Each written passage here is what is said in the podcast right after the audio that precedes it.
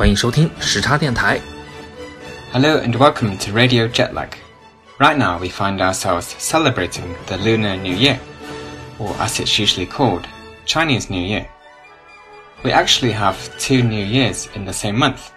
Isn't that fantastic? So let's start with the first one, which was on January the 1st. Do you recall celebrating it, Yang? That was two weeks ago. I remember spending the morning thoroughly cleaning my flat. My intention was to kick off 2020 to a fresh and clean start. It was a bit superstitious, but quite refreshing. Then I spent two hours planning some fun New Year activities. I want my 2020 to be rich and fruitful. So, what do you usually focus on when New Year comes? Generally, we have our celebrations on New Year's Eve and like to stay up late. When the clock hits midnight, people set off fireworks and drink champagne. This is called giving a toast. We just love fireworks, don't we? I feel sorry for firefighters who suffer rigid standby orders around those symbolic hours. As for me, I am a very boring person. I don't like celebrations. Some of my friends pop open champagne. I would rather have a cup of coffee. In fact, I did and I enjoyed it. It was the first cup of coffee I had this year. Next, we have the lead up to the Chinese New Year. I've read stories and seen pictures of the masses of people who travel at this time. Did you go back home to Shaanxi? Oh, I came back three days before Chinese New Year's Eve, just like people normally do. God, the train station was proper congested. It is a hell of a view in China. So, what did you do at home? I enjoyed some quality family time with my parents, trying to compensate for not being with them last year. My hometown put on her New Year clothes. Here's what she looks like. Unfortunately, we are having a new year which is a bit different this time. Food is more expensive than they normally are, and people are paying fewer visits to their relatives than usual. It is much quieter in airports and train stations too. Everything looks different this spring festival. We are confronting coronavirus, which is a contagious and sometimes fatal disease.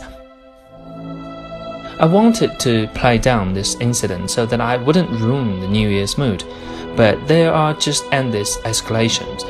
Number of infections and fatalities keeps climbing. It is horribly dangerous and spreads terribly fast. In less than a week, the virus has been found in almost every single Chinese province, from two people to almost 1300. We saw a similar disease 17 years ago. Here it comes again. Do you know what caused it? It started in Wuhan in a market which sells seafood and meat from wild animals. Experts believe that virus come from live animals sold in the market. The actual source is still under investigation and unknown to us. Snakes have been mentioned as a possibility, but more scientists believe that the virus originated in bats. People in some parts of China eat bats. So, how can we stay safe and beat the disease? Well, I think it is particularly vital for governments, charities, and industry to take action to prevent further pandemics. Although there are no effective vaccines available yet, scientists and authorities are working on potential vaccines. Apart from that, a better diagnostic test is required more urgently than ever before.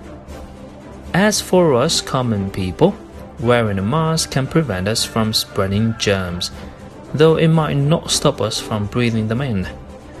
Avoid touching animals, especially wild ones, and be careful with meat. Use hand sanitizer from time to time to kill germs and be careful about touching your face. The main thing to remember is that we need to work together to stop this. Now back to the festival. Anything happening in Manchester for Chinese New Year? Well, there have been events in the city centre. I went out on Saturday and saw some performances, but it turned out the main events were after New Year's Day, on Sunday. So I went out again and it was people mountain, people sea. The crowd was unlike anything I've ever seen before in Manchester. So many people are captivated by this event and come to enjoy it. I watched the Dragon Parade and the girl in front of me couldn't stop moving to the beat of the drum. After that, I went into a gallery and watched a Guzheng performance. Then I met up with some friends by chance and went for bubble tea. One of the dragons came in and threw salad leaves on the floor.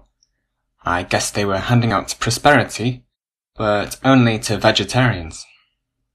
Out in the street, I loved how noisy and vibrant it is. There were firecrackers going off constantly, and you could taste the smoke. Those are some decent performances. You must have enjoyed them. I watched a grander version of the festival celebrations on TV, where I found myself sleepy very quickly. But I went to visit my grandmother's, had reunion dinner with my family, and had another reunion with my old friends. Most importantly, I spent some quality time with my parents. So what does the new year mean to you? It means that if I miss the 1st of January, I still have another chance. I'm joking, of course. That is just a cheeky excuse for procrastination. The new year means a lot to me. I get more excited around this time. I'm more excited about the unexplored part of my life ahead. I'm also more excited about my plan and how much I stick to it. What about you? I think it's a good time for self-reflection and taking a moment to think about life ahead. Just like you said, there are things which we still haven't explored yet. It's up to us to find them. I started a new job towards the end of last year and now work full time. I moved home at the start of December and had my old piano taken away forever. I bought a Kawai digital piano and more recently bought some books for the HSK test, which I'm planning to take at some point. I got hold of some music software called MuseScore and have written up some of my compositions. I want to publish them when they're ready. Good for you. You really are making changes in life. I am seeking an opportunity to collaborate with a friend in the UK. We'll be working on a project about IELTS preparation for Chinese IELTS takers. Also, I am in Iceland with Joanne.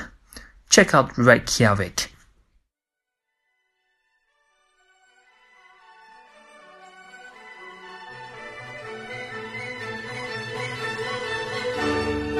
So we'd like to wish you all a great year ahead. Stay healthy and stay positive. We're in this life together, after all. See you again. 最后，祝大家鼠年健康，万事顺利。我们下期节目见。